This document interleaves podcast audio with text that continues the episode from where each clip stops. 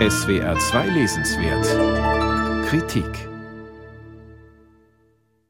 Man hätte auf Juri Andruchowitsch hören sollen.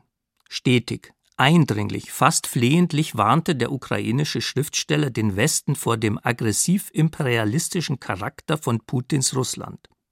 Schon vor der groß angelegten Invasion der Ukraine am 24. Februar 2022 hatte der Kremlherr die Krim annektiert und den Krieg im Donbass entfesselt.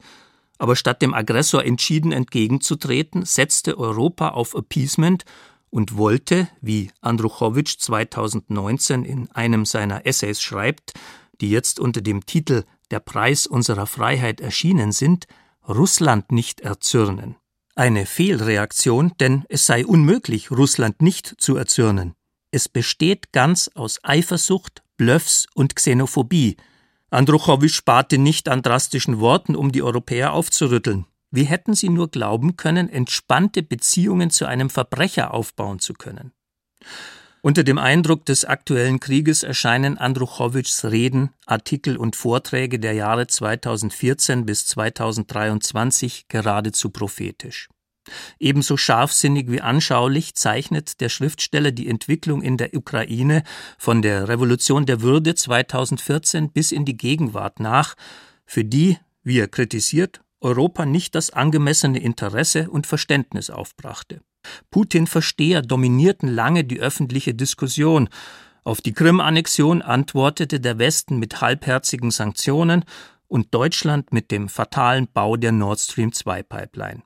Die unverhohlenen Drohungen Putins nahm man nicht ernst, gab sich stattdessen der Illusion hin, Russland durch Handelsverbindungen in die europäische Friedensordnung einbinden zu können. Europäische Profitinteressen unterminierten die Wahrnehmung der Wirklichkeit und der Kreml unterstützte die Selbsttäuschungen westlicher Politik durch Lügen und Desinformation.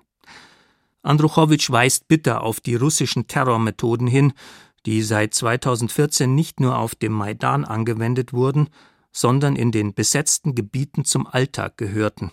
Und das alles noch lange vor den Gräueltaten in Butscha.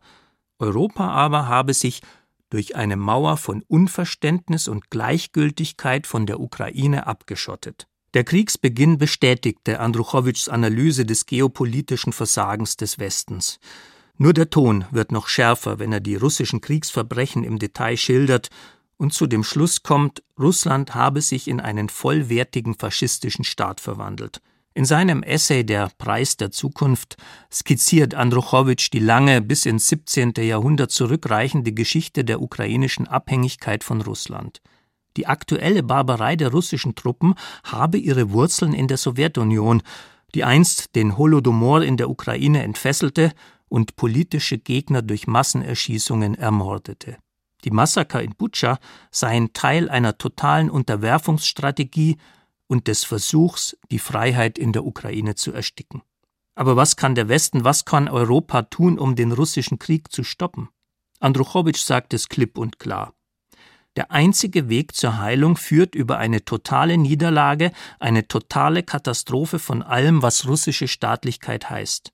Kein fauler Kompromiss, kein neuerliches Appeasement. Nicht Verhandlungen könnten Russlands Aggression beenden, sondern nur ein militärischer Sieg über das Land, dessen bedingungslose Kapitulation am besten erreicht auch durch den Einsatz westlicher Armeen.